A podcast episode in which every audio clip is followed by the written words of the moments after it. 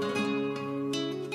О, Джордж Мартин. Нет, Заки, вы другие создатели этой игры. Меня, великого автора Игры Престолов, позорите. Вы из четырех пунктов, что я вам сказал, только один нормально сделали с драконами. Мы добавили много Ну, драконов. остальное это ж полнейший ужас. Я вам объяснял, в произведении может быть множество персонажей, каждый из них может умереть.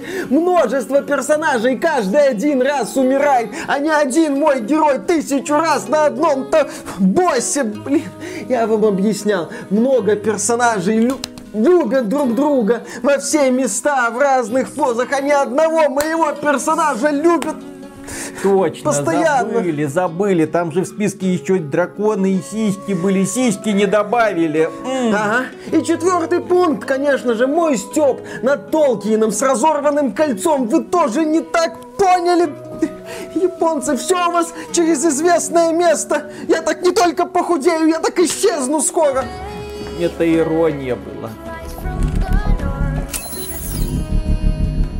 Приветствую вас, дорогие друзья. Большое спасибо, что подключились. И это обзор игры Elden Ring, на который Миша потратил 99 часов для того, чтобы убить финального босса. И при этом он проходил эту игру нечестно. Он проходил, используя гайды, зная примерно, что где лежит и зная, как быстро прокачиваться. 99 часов потратил человек. Понравилось? Очень понравилось. Гайды я использовал только под конец, чтобы найти некоторых секретных боссов, которых я захотел убить. Рассказывай, Да, конечно. большую часть игры я играл именно что вот вслепую, честно, пытаясь понять, что как работает. Что такое Elden Ring? Внезапно оказалось, что Elden Ring это одна из самых популярных игр на планете. В Steam игра бьет рекорды, показывает прекрасную выживаемость. Люди ее покупают и играют, и играют, и играют. Ну да, она очень долгая, но при этом она не надоедает, как некоторые другие проекты, тоже очень долгие, но популярность которых резко падает после выхода. Нет, люди продолжают увлеченно проходить Elden Ring, хотя казалось бы, что такое Elden Ring? Как его можно описать одним предложением? Это Dark Souls в открытом мире. И казалось бы, ну что вы там не видели? Это Dark Souls с той же самой примерно системой прокачки, с теми же самыми классами, условно очень классами, потому что вы можете развивать героя как сами хотите, с тем же самым огромным количеством секретов, только их в несколько раз больше, и боссов в несколько раз больше. Ах, да, еще там есть коник и драконы. Много драконов. Очень много драконов. Да, для меня Elden Ring стала вот этой вот игрой формата 10 из 10. Не потому, что у этой игры нет недостатков, отнюдь. Недостатки у этой игры есть, и они касаются не только проблем технического плана и реализации мультиплеера. Я не могу оправдать мультиплеер словом специфически. Он сделан криво, он сделан через задницу. В 22 году пора уже сделать вменяемый матчмейкинг. Ну это элемент геймдизайна. Здесь же основная фишка, что даже когда ты проходишь игру в кооперативе, ты все равно чувствуешь одиночество. Тебе никто не пишет ничего. Ты вызвал какого-то человека, кто он, ты не знаешь. Ну, можно сделать хотя бы вариант с нормальным Ой, мультиплеером, с нормальным подбором. хочу проходить с другом, Я не то чтобы хочу мне будет проходить с помогать. другом. Здесь можно проходить с друзьями, но это сделано еще раз через задницу, через вот эти пальцы, через активацию всяких там элементиков. Короче, криво. И я считаю, что это можно уже начинать делать ровнее. В Друзья, в 2000 комментариях напишите, пожалуйста, вы поддерживаете подход Миядзаки или подход Миши. Конечно, прихожане Миядзаки тебе что-то другое напишут, очень смешно. В принципе, для меня игры вот формата 10 из 10 это игры, которые вызывают у меня восторг реализации важных аспектов, восторг на протяжении долгого времени. В любой игре, которую я обожаю, есть проблемы, начиная там, не знаю, Black Mesa, Resident Evil 4, Resident Evil 2 Remake, The Witcher 3, кстати, там с боевкой все не очень хорошо, Legend of Zelda Breath of the Wild, Skyrim, любую великую игру, если взять игру, в которой я провел много часов или не очень много, но получил массу удовольствия, в ней будут проблемы. Disco Elysium, 13 Sentinels, Disco Elysium там вообще, если к ней придираться, то можно список проблем очень и очень большой закинуть, как и к тем же 13 Sentinel. Но это игры, после прохождения которых я испытывал чувство огромнейшего удовольствия. Я понимал, что эта игра потрясающая. В случае с Elden Ring Ring это игра огромная и великая. Это вот глыба игростроения. Ты понимаешь, что когда ты пытаешься сравнить Elden Ring с чем-то значимым, ты так или иначе будешь натыкаться на такие же глыбы, типа того же Skyrim упомянутого, Breath of the Wild. То есть игры, которые вот вышли, бабах, и ты, в общем-то, понимаешь, что вот есть одна гора, вторая гора и еще одна гора, и там всяко разные холмики, с которых Ubisoft кричит, мы тоже что-то знаете, мы вообще-то каждый год выходим. А вот это вот гора Элденринга, а? Чё? А? А? Не слышу, не слышу. Что вы говорите? Аванпосты? А, замечательно, хорошо, идите, вы знаете, куда вам пойти. То есть вот какие эмоции вызывает у меня Elden Ring, несмотря на то, что да, у меня к этой игре есть претензии. Эту игру можно обвинять во вторичности. Я фанат Якудзы, я не могу обвинять игры во вторичности. И я не буду обвинять Elden Ring во вторичности. Для меня это не является серьезной проблемой. То есть у этой игры есть проблемы. Но это одна из величайших игр для меня, в которые я играл в последнее время. А я не так давно играл в Skyrim Skyrim, между прочим. А что понравилось больше? А, каждая игра по-своему хороша. Я бы не стал их в лоб сталкивать. У Skyrim своя атмосфера такого power fantasy, а у Elden Ring своя атмосфера такого ты ничтожества, который идет к успеху. Ладно, в какой игре ты больше убил драконов? К убийству драконов мы еще вернемся. Elden Ring, я считаю, это одна из великолепнейших реализаций принципа «развлеки себя сам». В игре нету какой-то вот ярко выраженной структуры. У игра не пытается тебя вовлечь вопросиками на карте. Нет, она вот тебя выпускает в открытый мир, мрачный, жестокий, обозначает суровые испытания уже в самом начале игры, четко дает понять, что тебя здесь будут озвездюливать. Вот один босс тебя озвездюлил, вот тебя дракон озвездюлил, вот тебя еще кто-то озвездюлил. В общем, ты пытаешься куда-то идти, тебя бьют то по лицу, то по попе, то по членам, то по яйцам. Ты весь в синяках, все-таки находишь какой-то путь, более-менее несложный, и начинаешь идти, что называется, к силе. При этом в игре куча возможностей. Какими-то ты пользуешься, какими-то не пользуешься. Ты действительно многие вещи вот выбираешь сам. Пользоваться или не пользоваться. Идти или не идти. Делать или не делать. Как прокачивать героя? Ну, естественно. То есть саморазвлечение, но саморазвлечение через желание стать сильнее, через желание погрузиться в этот мир, через желание начать этот мир исследовать и собирать разнообразные бонусы, искать какие-то секреты и изучать побочные локации. Мое приключение в мире Междуземья, ну, я еще вернусь к теме сюжета в мрачном-мрачном мире, где оказывается слабый-слабый герой, который начинает идти к успеху. Вот мое приключение в этом мире было разделено на условных три этапа. Первый этап это вот именно что знакомство и погружение, осознание проблем, осознание того, что в игре огромные локации опциональны,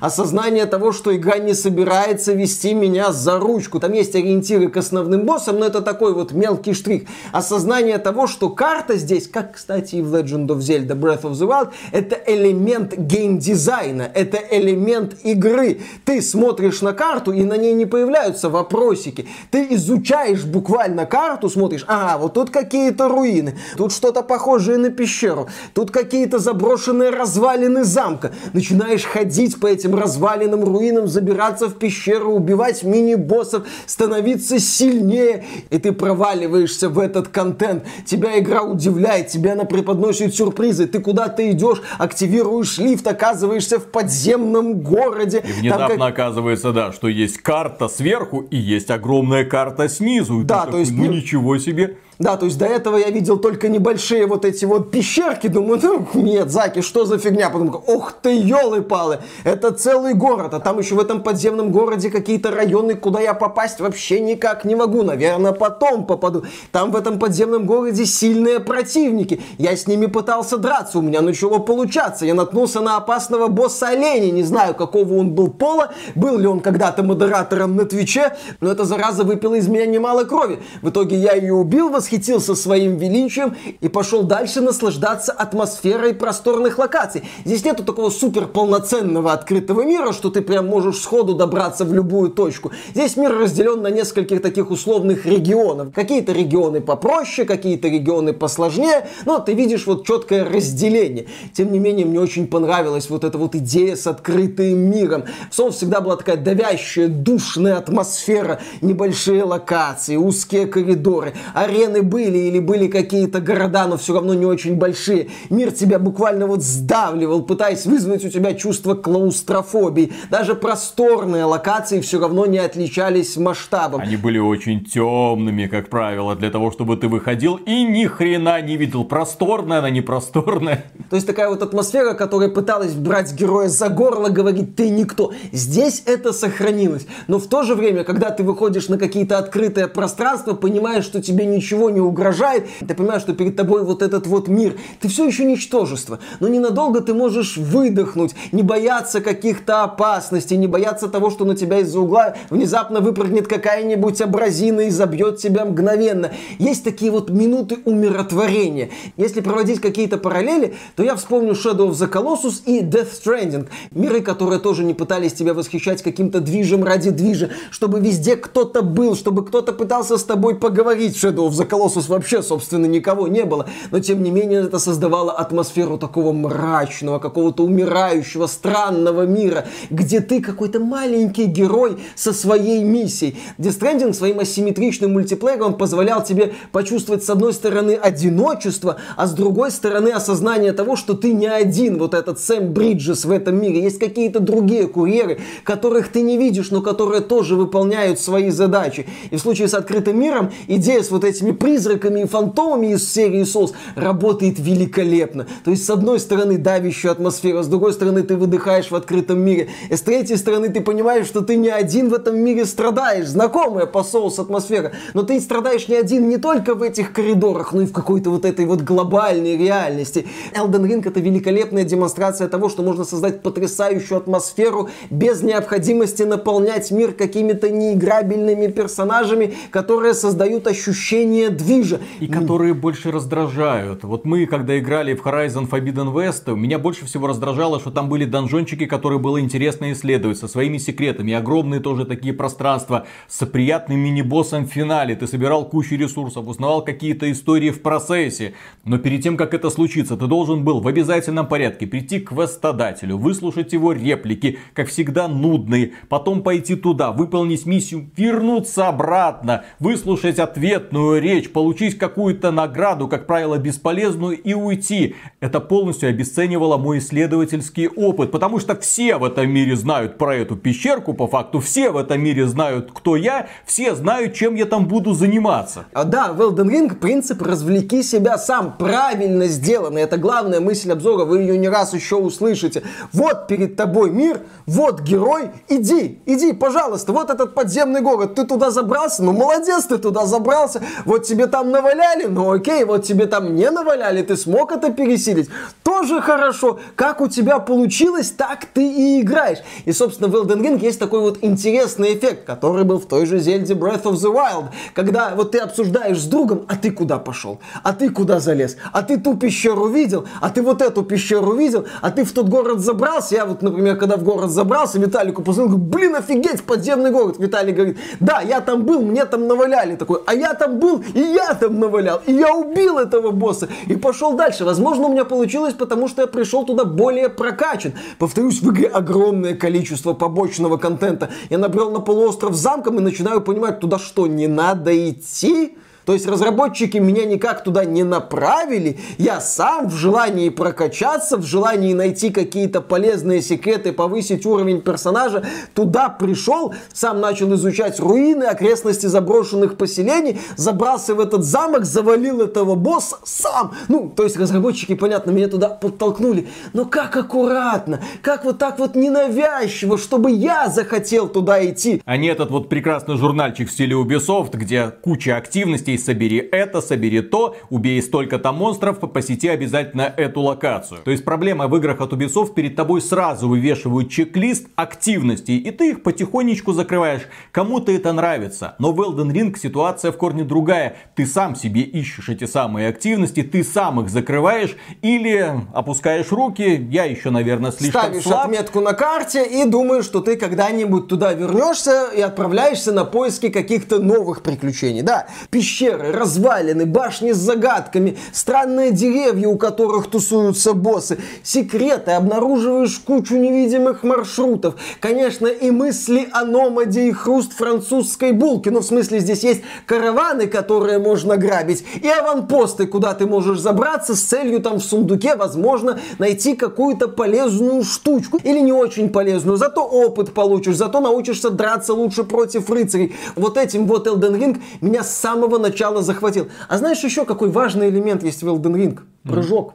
И, естественно, коник с двойным прыжком. Это звучит смешно, но фанаты Souls прекрасно знают, что для того, чтобы прыгнуть в Dark Souls, по ты мог прыгнуть с разбега, и для этого надо было нажать чуть ли не три кнопки. Нормально прыгать в Souls могли не только лишь все, из-за чего немалая часть миров Souls, она по сути двухмерна. То есть герой бегает по плоскости, но иногда пытается как-то аккуратно спрыгнуть вниз, если такая возможность представляется.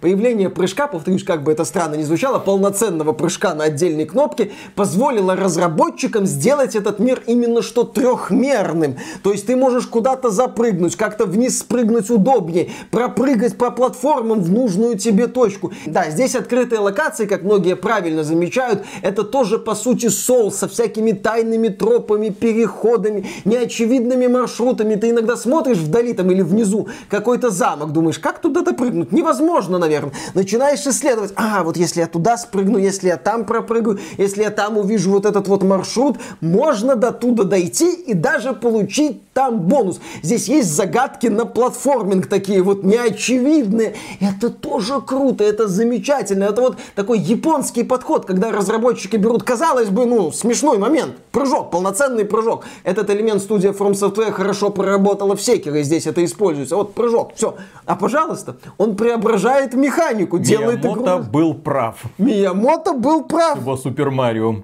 Маленький прыжок для Марио и огромный для Dark Souls. Конечно. Не просто один прыжок, а два прыжка, если ты верхом на конике. Где да, то есть опять же, коник это не просто как в Ведьмаке 3, например, доставка задницы героя из точки А в точку Б. Нет, это полноценный элемент механики. И в принципе, когда ты смотришь на многие фундаментальные вещи Elden Ring, ты понимаешь, что вот это элемент механики, вот это, вот это, вот это. И это все вот собирается в очень интересную конструкцию. Elden Ring это когда ты сам пишешь свою историю, но не в смысле, что ты можешь куда-то пойти, можешь что-то найти, можешь не идти, можешь вообще на все забить. Нет, это вот именно в лучшем смысле этих слов. Ты куда-то пробрался, тебе дали по лицу, ты куда-то пробрался, у тебя получилось дать по лицу. Ух ты, хорошо, ты обсуждаешь это с друзьями, замечательно. Вот это вот первый этап, который меня вовлек глубоко в мир Elden Ring. Второй этап это когда я вот уже увлекся прокачкой, улучшением оружия, улучшением героя, освоил призыв духа во время битв с боссами, что мне очень сильно помогло. По сути, случайно разобрался, как улучшать этих духов.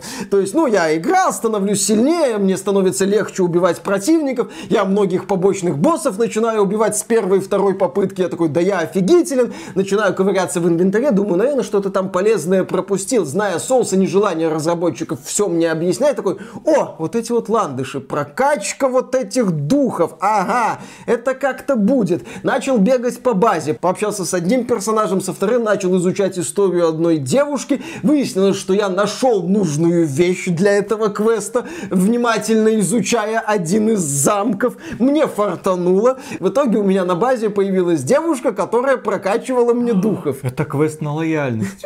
У тебя есть база с напарниками, которые ничего не делают, но которые тебе взамен какой-то услуги предоставляют ответные услуги. Боже мой. Да, это больше Mass Effect 2, чем Horizon Forbidden West. Именно. И когда я прокачал духа, найденного в подземном городе, мне еще легче стало сражаться с боссами. Я такой, ух ты, замечательно, еще такой вот плюсик к моей силе. Я не раз говорил, что мне нравится пересиливать песочницы за счет освоения побочного контента. И в Elden Ring я просто кайфовал, когда мой герой возвышался над проблемами. Когда я пришел к этому первому боссу возле замка, которого многие люди пытаются убить сходу, а я нет, я очистил немалую часть карты. Я пришел к этому боссу, на!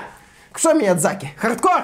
Хардкор, это тебе хардкор. Это гринд в радость. Это не просто ты бегаешь по полянке, ты изучаешь этот мир. Ты обалдеваешь от количества и качества проработки побочного контента. Ты радуешься каждой единичке силы, каждому бонусу, который ты получаешь. Ты наслаждаешься, что вот этот вот меч стандартный, который ты прокачал условно на плюс 10, становится эффективнее, ты быстрее убиваешь врагов. Замечательно! При этом мне нравилось, что в Elden Ring идет вот эта вот смена между открытыми локациями и классическими Souls. То есть, например, ладно, вначале можно сказать, ну, замок, ну, стандартно, хотя мне нравилось. Потом мне очень понравилась местная версия Хогвартса, естественно, мрачная, какая-то полуразрушенная, жуткая, со странными обитателями, зашибись, но это обязательная миссия. В рамках изучения мира я натыкался то на какой-то мрачный красный особняк. Я там начал искать мистера Икс, но нашел местную версию красной комнаты, где меня отмудохали во все щели, но в итоге я сумел пересилить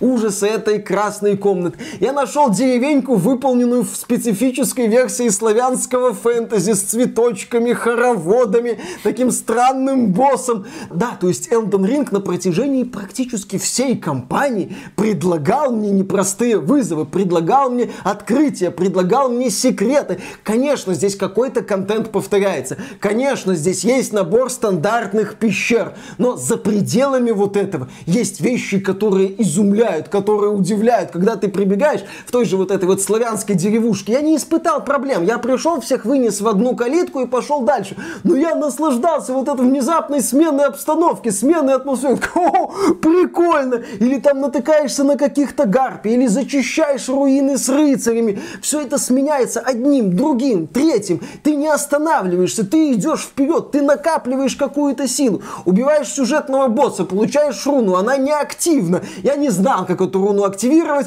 но потом я взобрался на какую-то башню, а там активатор этой руны. Я такой, о, прикольно! Вот какие-то вещи, даже когда ты не погружаешься в глубину специфики, игра тебя вознаграждает за любознательность, вознаграждает за желание проникнуть в какие-то недоступные вещи, вознаграждает за пытливость. Elden Ring, в моем случае, на протяжении долгой части позволял мне почувствовать себя не дебилом. Вот так вот, опять же, это заслуга разработчиков, они вот аккуратно какие-то вещи дают, они мне их представляют, они позволяют мне сказать, ну, ну у меня что-то получается. Даже такому рукожопу, как я, это позволяют они сделать, и это тоже прекрасно. И третий этап кампании, когда я начал думать, ну что-то Elden Ring не очень сложный. Mm-hmm. Конечно, у меня были побочные боссы, над которыми я мог долбиться час, два, три, ну потому что вот я определял для себя задачу и пытался ее выполнить. Но если я понимал, что прям вообще никак не могу выполнить, я отворачивался. Но если я понимал, что вот у меня есть шанс выполнить, я ее выполнял. Опять же, развлеки себя сам. Я вот так вот хотел проходить, и у меня, в принципе, получалось.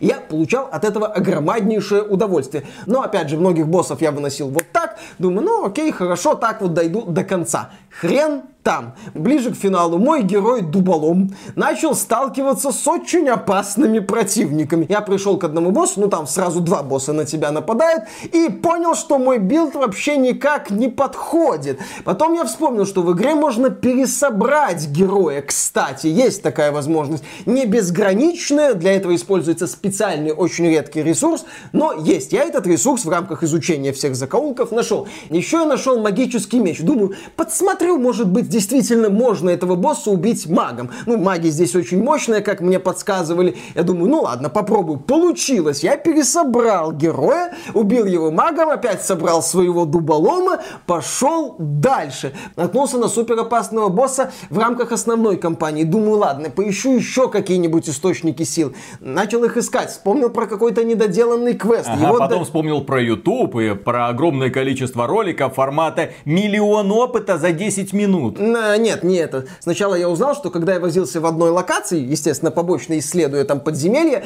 я нашел супермощного духа, который плохо сбалансирован. Я такой, ага, ага, от это, от это, прокачал этого духа, там через прокачку, кстати, магазина, чтобы можно было покупать полезные ресурсы для прокачки этого духа, и, соответственно, стал еще чуточку сильнее, и пошел бить сюжетного босса, и, собственно, забил этого сюжетного босса. Потом я думаю, блин, в этой игре настолько мощный, крутой, многогранный побочный контент, с офигенным количеством побочных боссов, я хочу их найти. Некоторых я нашел сам, некоторых, да, я не скрываю, искал через через гайды. И мне здесь не стыдно в этом признаться вообще, потому что я все равно получал удовольствие от убийства этих боссов, от сражения с ними. Например, здесь есть такая, скажем так, постановочная битва с боссом, когда тебе дают супер оружие, и ты этого босса разваливаешь в одну калитку, получая удовольствие от собственной крутости. Или какой-нибудь побочный босс, который просто тебя сносит без шансов, в моем случае это было.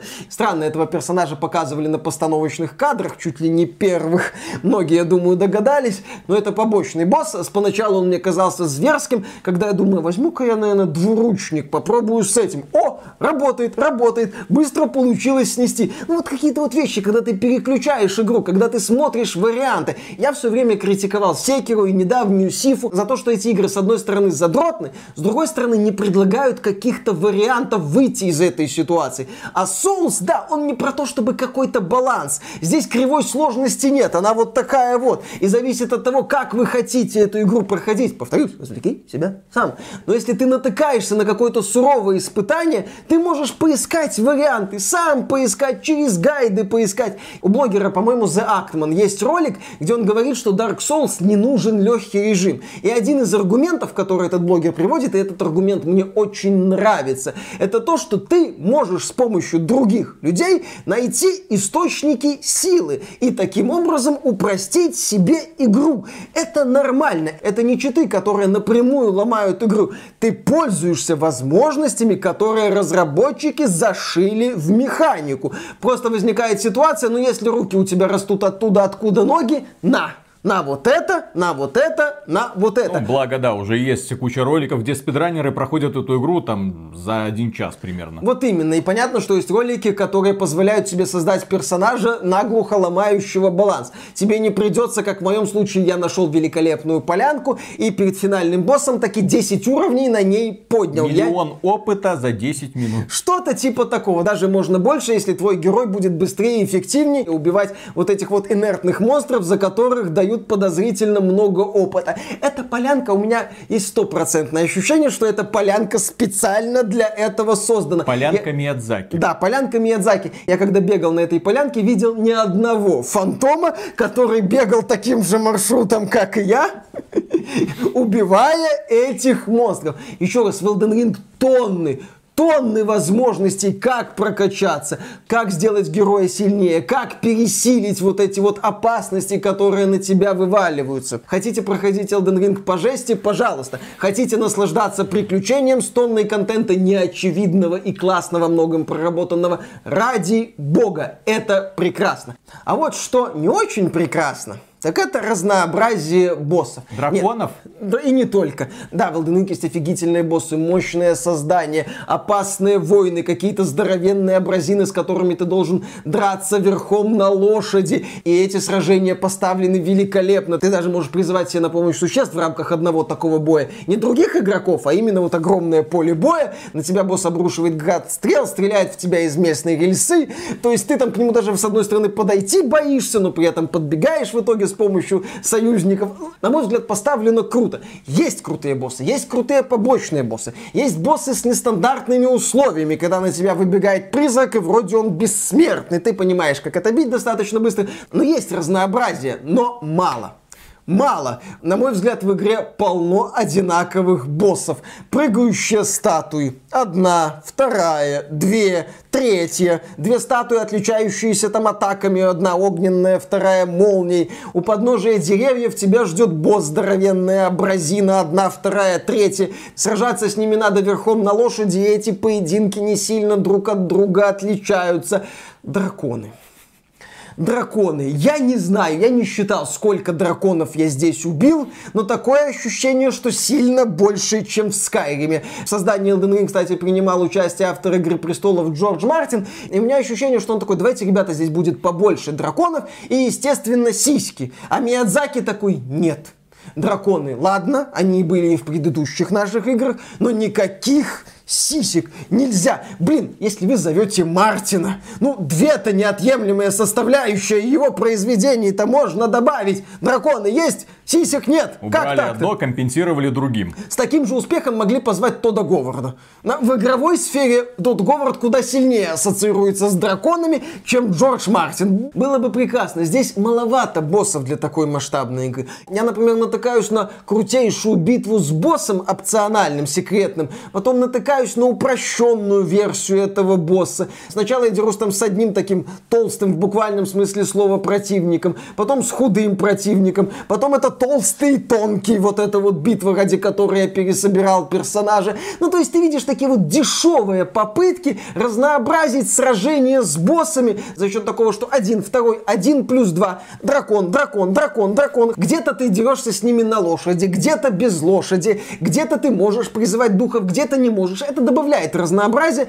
но все равно немного обескураживает. Проблему с нехваткой боссов нивелирует тот факт, что игра в принципе меняется. Она тебе предлагает что-то новое. Там один босс такой, босс такой, босс. Между боссами есть перерывы, естественно. Один там однообразный босс меняется другим однообразным боссом. Но это все равно портит впечатление. Фанаты Diablo 2, которые на протяжении 20 лет убивали Баала, угу. в одном и том же антураже смотрят на тебя и не понимают ни одной твоей претензии. Вот просто вот вообще. Ну, смотри. Люди 20 лет по одному лабиринту бегут к одному и тому же балу с предсказуемым набором атак. Или к пингвину. Смотрят, что из него выпадает, вздыхают, возвращаются и снова его бьют. Ну, и так на протяжении 20 лет. О чем ты, блин, говоришь? Виталик. Где лучше? Виталик, в Diablo 2 все-таки мы говорим... Где о... лучше? Мы говорим о гринделке. Да. Мы говорим о гринделке. А это? В Elden Ring мы говорим о боевом приключении. Ладно, где лучше? В Assassin's Creed лучше с Нет. боссами? В Skyrim лучше с боссами? Скай, как, какими боссами? Вот именно. Я к тому, что Elden Ring это все-таки боевая игра. Она не совсем про сюжет, к этой теме сейчас мы вернемся. Она про сражение. И когда в Ведьмаке ты видишь одинаковых боссов, ну, это такой вот элемент второстепенный. Ты понимаешь, что за этими сражениями есть именно явно тебе поданный сюжет, истории, какие-то моральные дилеммы, какие-то неожиданные моменты, когда в Ведьмаке ты приходишь убивать, по-моему, Сукуба, а она тебе говорит, ну, убивай, да, я монстр, окей. Такой вот разумный монстр, прекрасно осознаю, кто я, прекрасно осознаю, кто ты, Геральт, ну чё, Че, убивай, если хочешь, Геральт. Такой, ты, ты, ладно. Ну, в моем случае такой, да и ладно, и ушел. То есть, э, интересные такие вот моменты. Здесь, естественно, ты пришел к монстру, ты с ним сражаешься. И когда ты видишь одинаковых монстров, одинаковых боссов, это обескураживает. И да, вот я обещал вернуться к сюжету и лору и совершить небольшой каминг-аут. Для меня игры серии Souls, как и многие Souls-лайки, они вообще не про сюжет. Я всегда оценивал игры серии Souls, Bloodborne или там некоторые аналоги, как вот локация есть, вот есть слабенький герой, вот там где-то засел супер-мега-босс, я вот прокачаюсь и наваляю супер-мега-боссу. Все. Я, наверное, в Супер Марио Брос лучший сюжет знаю, чем в Souls. Я, по крайней мере, знаю фразу «Извини, Марио, твоя принцесса в другом замке». Если меня даже к стенке припереть и попросить рассказать какие-то элементы сюжета Elden Ring, я какие-то фразы расскажу, каких-то там вайфу персонажиков странных вспомню, но это категория «если припирать». Я, честно, никогда не проникался лором, там, возможно, какой-то безумный король, переживший что-то, бла-бла-бла. В моем случае эта меч делает хряк-хряк, босс умирает, я получаю кучу душ, ну, в случае с Elden Ring рун, я доволен. Я никогда не проникался этим странным повествованием Миядзаки через высокопарные фразы, какие-то странные полунамеки. Здесь это более явно сделано, возможно, влияние Джорджа Мартина. Я не заметил здесь каких-то литературных изысков, которые бы оправдали привлечение, собственно, Мартина. Такое ощущение, что это было сделано для пиара, причем очень странного пиара. Да, здесь есть эффектные персонажи внешне, они говорят странно, окей. Повторюсь, я не проникся. Слушай, в случае с Diablo 2 я более-менее помню Диабло, Бала, Мефисто, кстати. Натаха. Как, перso- как персонажи. Изувеченная Натаха в ремастированной версии. Вот, э, да, возможно, да, Натаха изувеченная в ремастированной версии. Я в Диабло втором лучше помню персонажей, чем в Elden Ring. Для меня мир Elden Ring это великолепные, разнообразные декорации, какие-то не только замки, но и какая-то выжженная земля, странные закрученные постройки. Я наслаждался видами, я наслаждался атмосферой. Сюжет как-то вот прошел, ну и замечательно. Как все шагающие мавзолеи. Да, офигительно. Вот да, для меня мир Elden Ring это вот остановиться. О, охренеть. О, охренеть. О, охренеть. С каким-то персонажем сталкиваюсь. О, прикольно.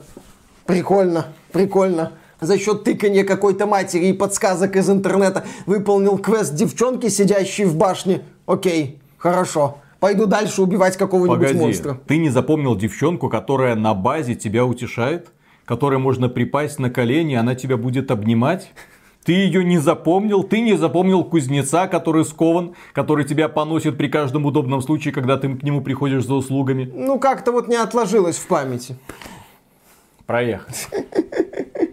Ужасно, да. Я не очень проникаюсь вот этим вот мутноватным Ну ведь это же интересно, почему этот мавзолей шагает? Тебе же интересно узнать кусочки истории. По этому миру у торговцев разбросаны кусочки истории, которые позволяют тебе чуть больше узнать про этот мир. И в том числе объясняют, как сражаться с теми или другими противниками. Я не Это отрицаю. очень важный элемент. Эти записи на первых порах стоят очень дорого. Тем не менее, я их скупал, мне нравилось. house Я здесь понимаю людей, которым это нравится. Здесь, мне кажется, студия From Software использует такой вот элемент игры с аудиторией. То есть мы вам такие вот намеки, а дальше уже люди собирают это в цельные картины. Я не против, что кому-то это нравится. Я не говорю, что... Ты нач... сам говорил про Death Stranding, когда это вот коллективное творчество. Мы все вместе проходим эту игру, мы все вместе оставляем друг другу подсказки. Ты видишь призраки других людей, а потом заходишь на форумы, там люди тебе или там в видеороликах на YouTube Ютубе рассказывают, пока его не закрыли, рассказывают о том, что они нашли, что они открыли. Я не против этого. Повторюсь, великолепная реализация принципа «развлеки себя сам». Студия From Software не пихает в меня это. Она как бы позволяет мне играть в такой Диабло-клон, где я качаюсь и валю монстров и получаю от этого огромнейшее удовольствие. Кто-то получает удовольствие, собирая вот эти полунамеки. Это я считаю прекрасно. Это очень важный момент Elden Ring. Играть тебя не парит говорит чем-то. Она говорит, вот, пожалуйста, мир, возможности, сражения, если хочешь сюжет, Иди, иди, давай, давай. Попытайся, попытайся, попытайся собрать сюжет. Не хочешь собирать сюжет, не собирай. Хочешь собирать сюжет, собирай. Я же говорю, вот этот вот момент, когда разработчики сделали, а дальше ты уже в потемках шаришься или не в потемках, классно. Есть выбор, но при этом есть увлечение. Увлечение, а не вовлечение. Увлечение миром, контентом, освоением контента, сражениями. Классно, блин. Еще было бы лучше, если бы у игры не было проблем технического плана, потому что да, арт здесь великолепный во многом, но с точки зрения технологий это не передовая игра. Тут, когда местами на деревья смотришь, понимаешь, что о пиксели и листвы можно порезаться. Да, ты видишь компромиссы, ты видишь, что этот проект не пытается быть на острие технологий, и это не проблема. Проблема в том, что проект, который не пытается быть на острие технологий, требует очень многого для ПК и зачастую показывает не самую высокую производительность для такой нетехнологичной картинки. Это очень серьезная претензия к Elden Ring. Помимо технической части у меня претензии к Elden Ring это боссы и вот этот вот крявенький Миядзакиевский кооператив. Да, я вот когда играл, долго думал, что такое вот Elden Ring в каком-то глобальном смысле. Ну, хит там Dark Souls в открытом мире. А потом я понял. Это убийца жанра Souls-like. Че? Ну, потому что перед тобой огромное приключение, где ты можешь провалиться на сотни часов или больше. И вот после Elden Ring зачем тебе еще хоть какой-то Souls-like? Зачем тебе еще что-то? Вот перед тобой в принципе, в принципе все, что может тебе предложить жанр Souls-like, вот перед зачем тобой. Зачем тебе другие игры? Зачем тебе другие игры? Зачем тебе Assassin's Creed? Зачем тебе Horizon? Зачем тебе Dying Light? Вот есть эталон. Эталон на долгие годы вперед. Ну, Я так понимаю, что эта игра на самом деле станет тем же эпохальным событием. Да, в общем-то, она уже стала. Это факт, свершившийся. Чем в свое время была Legend of Zelda Breath of the Wild. То есть это игра, которая показывает совершенно новый подход. Игра, которая тебе не тыкает лицом в активности. Игра, которая позволяет тебе исследовать все это. Самому сражаться, самому выбирать свой путь, самому выбирать очередность уничтожения боссов. Я, когда проходил, у меня было огромное количество меток на карте. Я приезжаю сюда, о, здесь вот такая травка растет, а вот здесь такая травка растет. О, что это за пещерка? Так, что там за босс? Ой, это сильный босс. Так, ладно, сделаю пометочку на будущее свершение. У меня в итоге вот карта превращалась в своего рода записную книжку. Что я сделал, что я могу сделать и что я обязан сделать обязательно.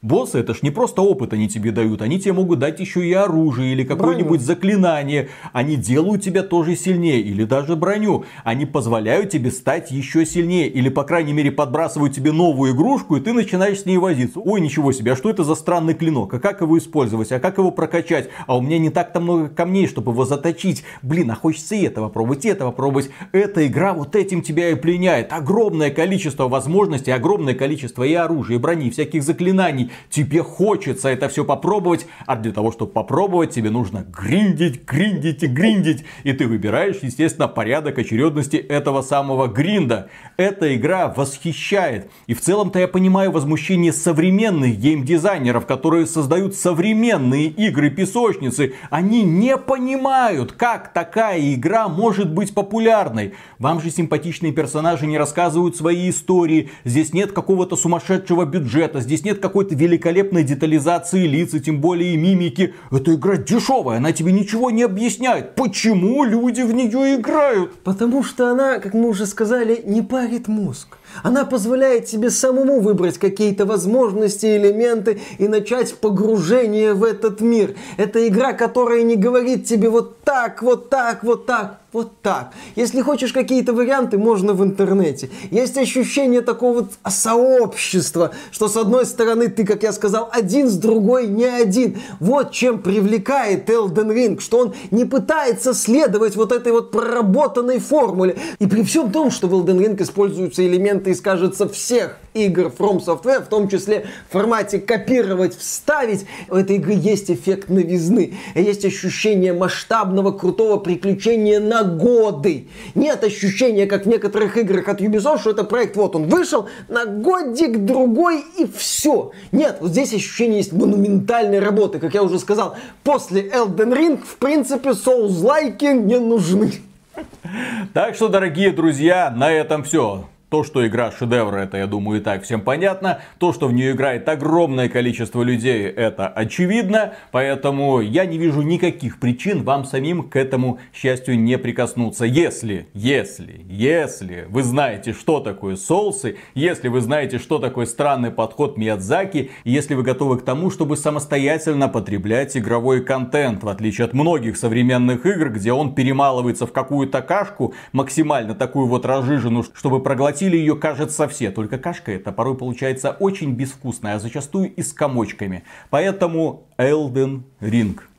На этом, дорогие друзья, все. Обращаем внимание, что в России YouTube срезал монетизацию практически повсеместно, поэтому мы активировали спонсорство на канале Sponsor.ru. Кто хочет, пожалуйста. Спонсорство на YouTube для жителей не России и не Беларуси работает в том же самом режиме, поэтому спокойно можете дальше нас поддерживать. Ну и, конечно, подписки, лайки и жмяканье колокольчика только приветствуется. Работаем, друзья, дальше, не уставая. Пока. Пока. Миядзаки убивает. Кого? Геймпады. Твой элитный супер геймпад который ты когда-то купил, чтобы попонтоваться перед подписчиками, да. сделать соответствующий обзор, внезапно взял и умер. Ну не то, что... Ну не, ну подожди, это вполне логично. Компания Microsoft заявила, что она свинчивает с российского и белорусского рынков. Соответственно, свинтила вместе со всеми твоими бамперами, которые Конечно. взяли и да, самое смешное, что геймпад не летел в стену. Вот, если бы действительно я его бросил в стену, было бы нормально. А там просто свич, который отвечает за бампер правый, сломался. И теперь у меня правый бампер на геймпаде то срабатывает, то не срабатывает. У меня были восхитительные моменты, когда я только столкнулся с этой проблемой. Я дерусь с боссом, под... я дерусь с боссом, подбегаю к боссу, чтобы ударить его, а герой не бьет. Я ловлю вот эту секунду, чтобы нанести пару ударов, а герой стоит... Миша сражается больше сам с собой. У тебя, думаю, сколько геймпадов разных? А, Switch Pro ну, вот это, ну, подключил бы вот тот же самый USB-C я его подключил, и продолжил бы Потом играть, я подключил блин. и продолжил. Зачем мне было выслушивать этот плач Ярославны, когда Виталий, у меня геймпад сломался, у тебя случайно лишнего нет, у тебя дома лежат геймпады, блин, возьми. Но я хочу понтовый, такой красивый, чтобы шляпки меняли, чтобы все это было так это, чтобы оно там подзаряжалось, оно как-то так особо, блин. У тебя, кстати, такой есть сейчас. Ну, у меня такой есть. Ну, так. От надежного производителя не то что. Да. Как внезапно. У тебя э, элитный пад один сломался, и второй сломался, вторая версия. Нет, а элитный первый меня просто по итогу утомил, и я решила просто его обновить, он у меня не ломался. Утомил пад стоимостью 200 долларов. Ну ладно. А что ты его не взял? А он уже где-то потерялся. При переезде, по-моему, к сожалению. Где-то потерялся, ну ладно. Да. Окей. Понты дороже денег. Бывает. Угу. Поехали.